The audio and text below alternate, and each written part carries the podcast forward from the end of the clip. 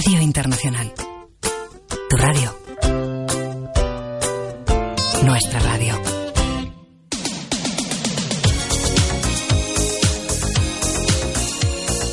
Mundo Noticias.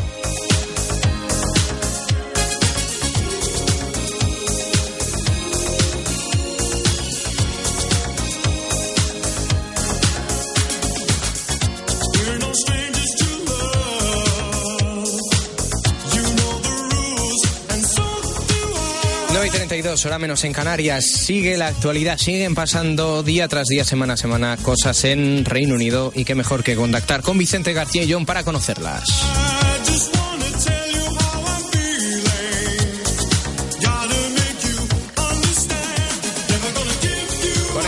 Madrid con Exeter para hablar con Vicente García y John. Vicente, buenas noches, buenas tardes para ti.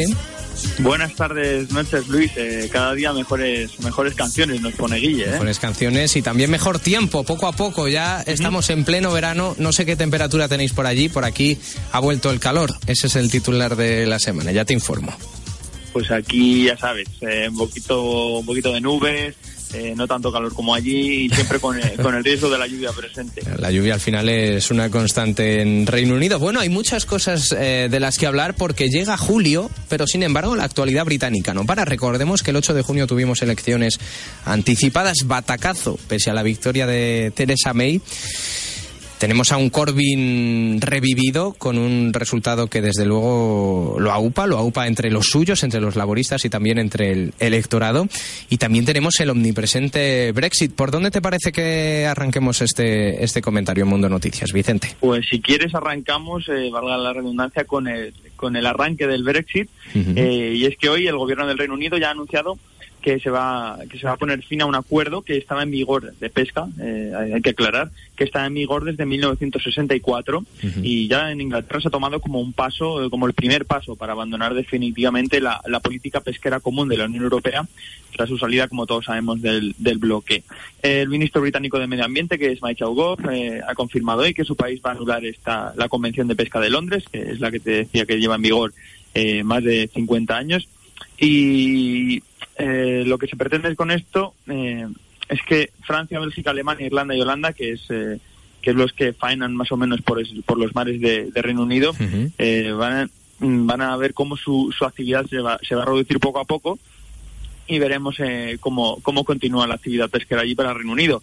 decía el, propio Michael Gove que, que, esto significa que por primera vez en más de 50 años van a ser capaces de decidir quién tiene acceso a nuestras aguas eh, y no ha precisado eso sí, cuando va a finalizar oficialmente este acuerdo. Ha, puesto el primer paso, eh, van a limitar un poco eh, la faena del resto de países, como te digo, entre ellos Francia, Bélgica o Alemania, y, luego verán ya cómo va, cómo va avanzando. Pero claro, lo que, lo que se quiere vender desde el gobierno de Theresa May es que esto va a ser bueno. Eh, el Brexit yo creo que se ganó porque se vendió que iban a, partir de ahora el Reino Unido iba a ser un pueblo autodeterminado, que iba a tener su soberanía propia y con la soberanía en el ámbito de la pesca es como empieza a crearse esto. ¿Quién nos iba a decir que el primer asunto mm, a través del cual se iba a canalizar el Brexit, vaya, la primera piedra de toque iba a ser algo tan aparentemente intrascendente que no lo es? pero aparentemente no tiene que ver con los grandes titulares económicos o políticos, como es la pesca. Sí, y, es que además esto es importante porque eh, con la, política pesquera común que hay en la Unión Europea, eh, cualquier país comunitario puede faenar en, las aguas de, la Unión. Por tanto, ahora, eh, yo por lo que, por, por lo que he visto, eh, las aguas de Reino Unido son bastante ricas en, en, este en este ámbito. Yo creo que el resto de países van a ver van a ver mermado sus capturas, pero bueno, hay como te digo, hay más de 200 millas de, de, costa y veremos en, en, qué en qué en qué se queda.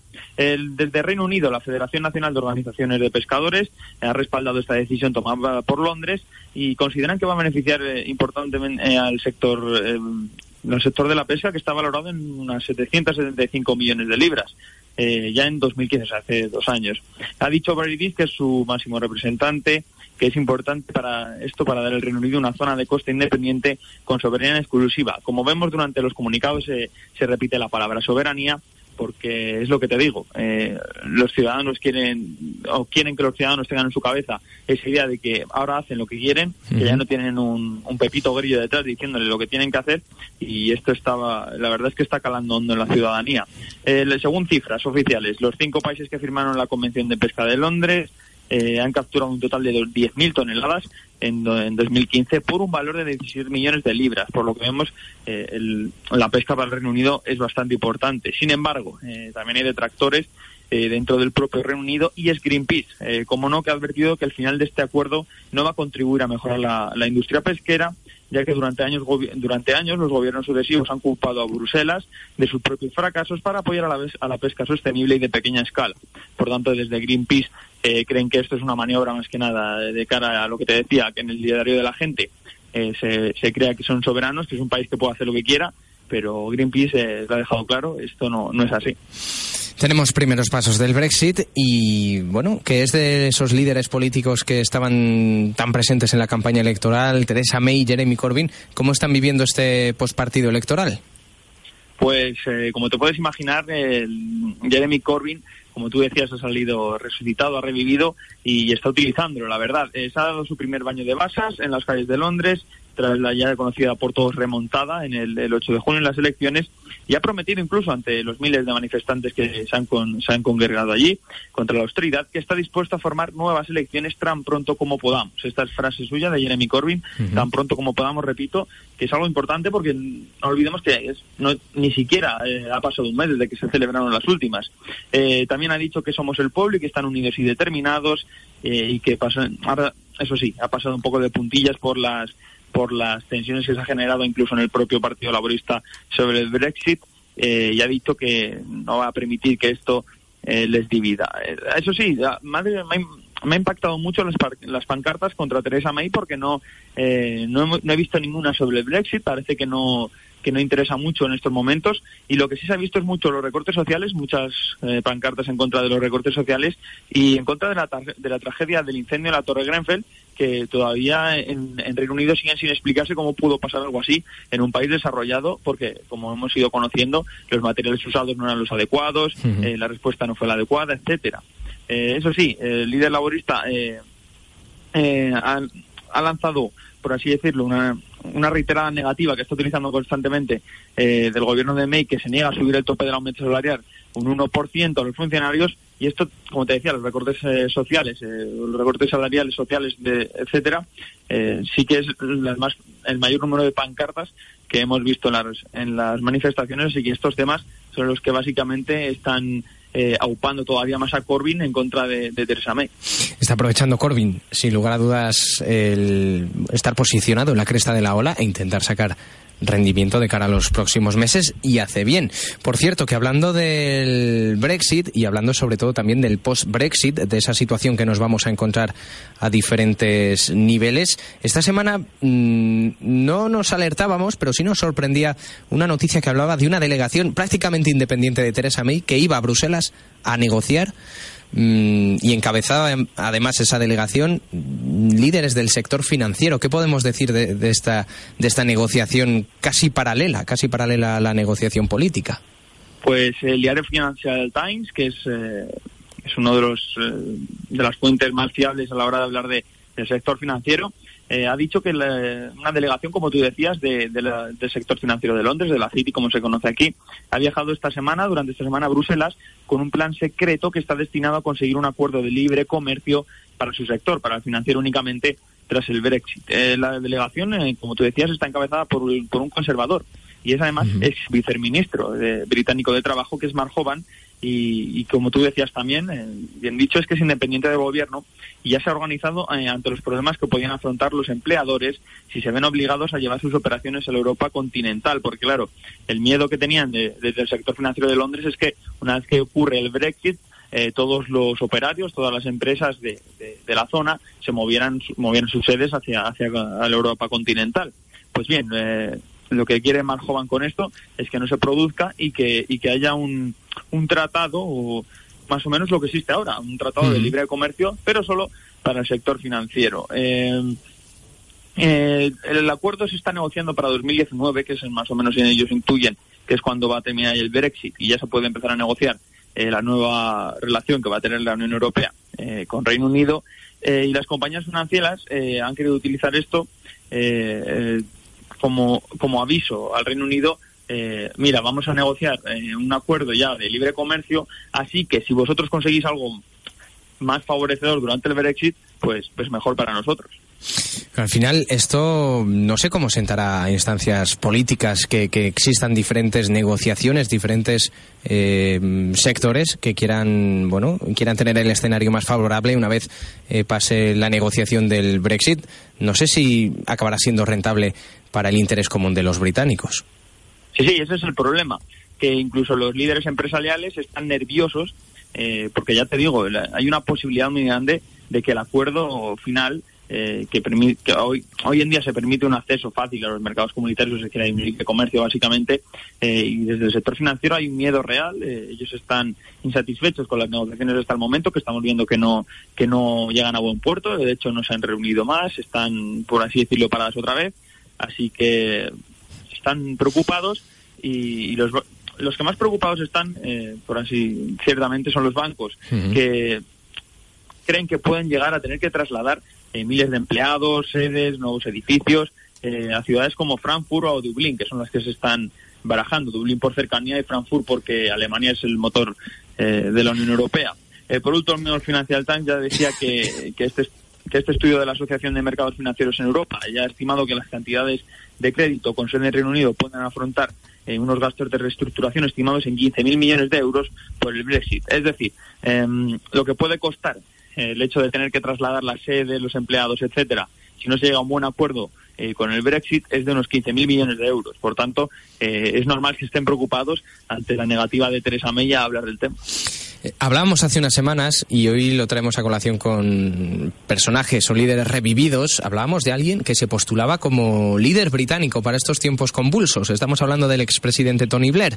Bien, no sabemos si mm, el palo en las ruedas que se ha encontrado esta semana podría lastrar ese futuro político reciclado, porque podría ser acusado de crímenes por la guerra de Irak, el expresidente Blair.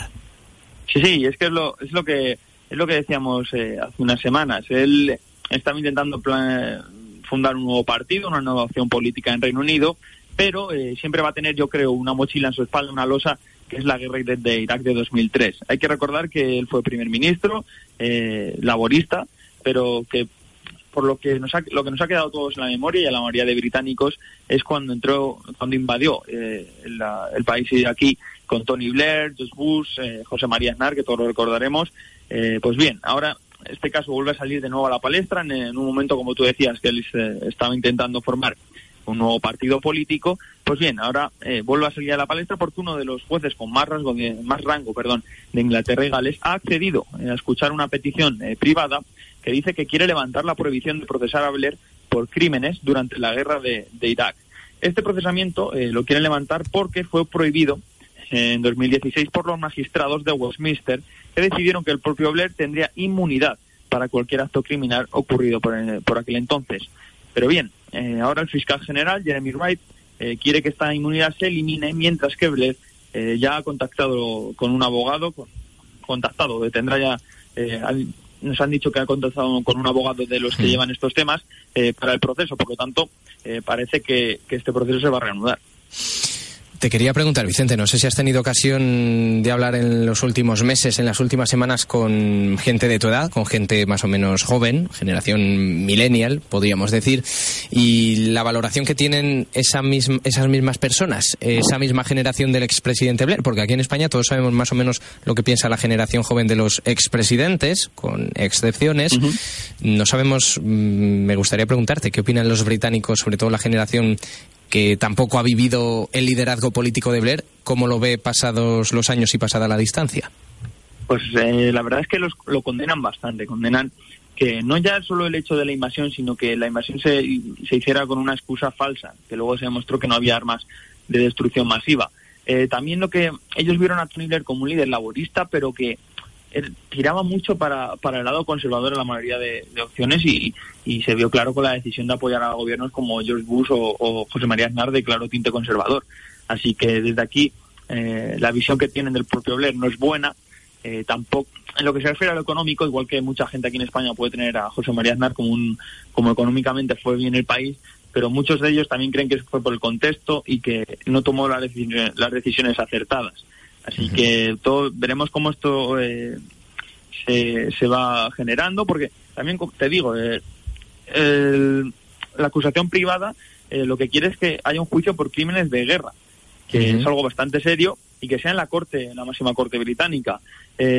también quiere dos, no solo quiere llevar a, Tony Blair hacia, hacia el banquillo, sino que también quiere eh, sentar al secretario de Exteriores, Jack Straw, y al fiscal general en el momento de la invasión, eh, que era Lord Goldsmith. Eh, también es, esta acusación hay que decir que se basa en los descubrimientos que hizo Sir John Chilcot el año pasado, que no sé si recordaréis que elaboró un informe al, completo sobre con, el que pretendía demostrar que unirse a la invasión fue exagerado y que poner un falso pretexto como que un curso de más de destrucción masiva pues lo agravó todavía más pues bien, ahora después de la revelación, claro, eh, las familias del personal militar que perdieron sus vidas en Irak eh, han sentenciado que, quieren hablar en el banquillo, es, obvio. Eh, también hay que decir que la petición privada no la lleva ninguna de estas familias, sino que la ha llevado a cabo Gen Abdul Bahid Chanan, que es un antiguo jefe de personal de la Armada iraquí, que ahora sí tiene que vivir en el exilio por miedo a represalias. Ya por último, para que, para que quede esto claro, el punto clave del juicio, la duda es por así decirlo, si el crimen por el que quieren juzgar a Tony Blair, que es aggression en inglés, está recogido en el derecho internacional, pero el problema es que nunca se ha incluido en el derecho inglés. Y es aquí donde va a estar el epicentro del juicio. Hay que hablar, hay que despedirse, Vicente. Siempre nos gusta tratar un tema alejado de lo estrictamente político y de lo estrictamente económico. Comenzamos hablando de Brexit, comenzamos hablando de las, de las elecciones de las elecciones, bueno, de las elecciones anticipadas que tuvieron lugar el 8 de junio. Vamos a acabar hablando de algo más mm, cercano, de algo más social. Por ejemplo, hoy toca hablar de educación. ¿Por qué? ¿Por qué? Porque mm, eh, los estudiantes universitarios es uno de los eh, colectivos con el que más contacto tengo aquí en Reino Unido y, la verdad es que hemos hablado mucho de, esto, de, de, las tasas universitarias. Pues bien, hoy una, una firma económica de renombre, el Instituto de Estudios Fiscales, eh, ha, sacado a la luz un análisis que, revela que los estudiantes del 40% de las familias más pobres eh, que entren a la universidad justo este año saldrán de la misma con una deuda de atención de 57.000 libras. Es como si nosotros entramos a la universidad y después de cuatro años tenemos que pagarle al Estado 57.000. Eh, bueno, algo más, eh, 60.000 euros serían más o menos. Así que imaginaos de la cantidad. El propio Instituto de Estudios Fiscales eh, también ha asegurado que, que esto es culpa de la abolición de las últimas concesiones mantenidas que se hizo en 2015, que lo que ha, lo que ha posibilitado es que los pobres eh, sean todavía tengan que pagar más, mientras que los el 30% de familias más ricas, eh, curiosamente, tiene que pagar menos, en torno a unos 15.000 libras menos. por tanto, el sistema es un poco desigual. uno de los autores del informe, que es Jack Britton, ha dicho que los cambios en los últimos años se han concentrado en reducir solo los costes para el gobierno central. Y eso lo que ha hecho es que el sistema todavía sea más injusto, posibilitando lo que te digo. Los ricos eh, pagan menos y los pobres más, que no debería ser así, pero bueno. Los laboristas no... Dime, dime, Luis. Dime, Vicente. Reacciones políticas. que, los laboristas eh, no han tardado en salir a la palestra eh, para criticarlo porque todos sabemos que una de sus medidas esenciales era la supresión de estas tasas. Pues bien, Gordon Marsden, que es el portavoz en la sombra, esta figura que tanto nos gusta, portavoz en la sombra para la educación superior, ha dicho que el estudio demuestra que, el actual sistema conservador es un sinsentido y que las declaraciones conservadoras acerca de esto también. Eh, como te decía, los laboristas querían suprimir las tasas eh, que actualmente se encuentran en 9.000 libras al año. Eh, cuando en España más o menos en una universidad pública podemos llegar a pagar pues eh, 900 y pico mil eh, al año. El problema es que además de esto, eh, desde los cambios la situación era mucho mejor antes, que es lo, es lo curioso. Y es que en 2011 los, tenían que devolver la mitad de dinero. Es decir, si ahora tienen que devolver 50.000, eh, en 2011 solo tenían que devolver 25.000, con lo que vemos que el sistema todavía va eh, a peor. Em, además, eh, como no, los conservadores no se han quedado callados y han aprovechado para atacar al plan laborista, ya que según Joe Johnson, que es el ministro de Educación Superior, ha asegurado que el coste de abolir las tasas universitarias, eh, la medida estrella de, de Corbyn entre los jóvenes, sería de 100 billones, eh, con B, de libras para 2025. Estamos hablando de una cifra altísima para ese año. Claro, porque el sistema aquí está fundamentado en eso, en que las tasas universitarias eh, repercuten en, un dinero que el Estado no tiene, si bien paga en adelanto, eh, no tiene que, eh, por así decirlo, lo va a volver a recibir, no le cuesta la educación. sin embargo, claro, tú si estás provocando que los jóvenes tengan que pagar tanto dinero, lo que va a ocurrir es que la mayoría de estudiantes no van a poder o, o querer llegar al umbral salarial. Esto hay que explicarlo por aquí, claro. Tú tienes que devolver el préstamo eh, tienes 30 años, pero si no llegas eh, a un límite salarial eh, que exige el propio Estado, tú no tienes por qué devolver el préstamo. Entonces, lo que hace mucha gente, y esto me ha llamado la atención, es que rechaza trabajos en los que puede ganar un poco más para no tener que pagar este, este, este préstamo. Por tanto, se llega a, una situación en la que el 77%, eh, dice según el estudio, no va a poder o no va a querer pagar este préstamo. Y la población educativa encantadísima. Eh, entendemos que los estudiantes tienen que estar, que trinan año tras año enfrentándose a esta realidad tan dura. Sí, sí, claro, por eso eh, durante la campaña electoral eh, había un montón de, publicidad, de propaganda, de vota a Corbyn en la universidad, porque claro, es que nosotros no lo vemos, pero son 9.000, en torno a 10.000 euros, 10.000, 11.000 euros. Es, es una cantidad bastante importante que pagar cada año y que, vale, ellos dicen, no, nosotros nos lo presta el gobierno, eh, es, por así decirlo, público, pero realmente te está prestando el dinero que luego vas a tener que pagar. Entonces, los estudiantes están dando cuenta de, esta realidad y, la verdad es que todos votaron, o la mayoría votaron en más ayer en Corbyn. En fin, Vicente, al final siempre ponemos como un ejemplo muchas veces a los británicos y hay ocasiones en las que, bueno, ellos también tienen eh, modelos, tienen sistemas y se organizan de una manera que tampoco es la óptima ni la ideal, tal y como comentamos de vez en cuando semana a semana, por lo que nos trasladas. Efectivamente, hay cosas en las que funcionan muy bien, pero en el ámbito educativo la verdad es que la universidad eh, está pensada, eh, no está pensada únicamente para las élites, pero como te digo, eh, si eres más rico lo tienes más fácil. En fin, Vicente, que pases buena semana. No sabemos si tienes pensado en los próximos días venirte por aquí, por Madrid, pero que sepas que tenemos pendiente un algo pasa en Reino Unido aquí en estudio, en Madrid, aunque no conectemos con Exeter, y poder hablar cara a cara y escucharte a través de estos micrófonos. Sí, sí, ya sabéis que en cuanto en cuanto esté allí, eh, el algo pasa en Reino Unido se hace eh, en directo desde los estudios de Radio Internacional. Cuídate y que pases un feliz miércoles, Vicente. Igualmente, Luis, un abrazo a todos. Un abrazo. Son las 9 y 54, camino de las 10. Estamos en Mundo Noticias en Radio Internacional. No te marches. Quédate con nosotros. Más compañía. Una ventana abierta al mundo. Más cerca de ti. En Radio Internacional. Radio Internacional. Tu radio. Nuestra radio.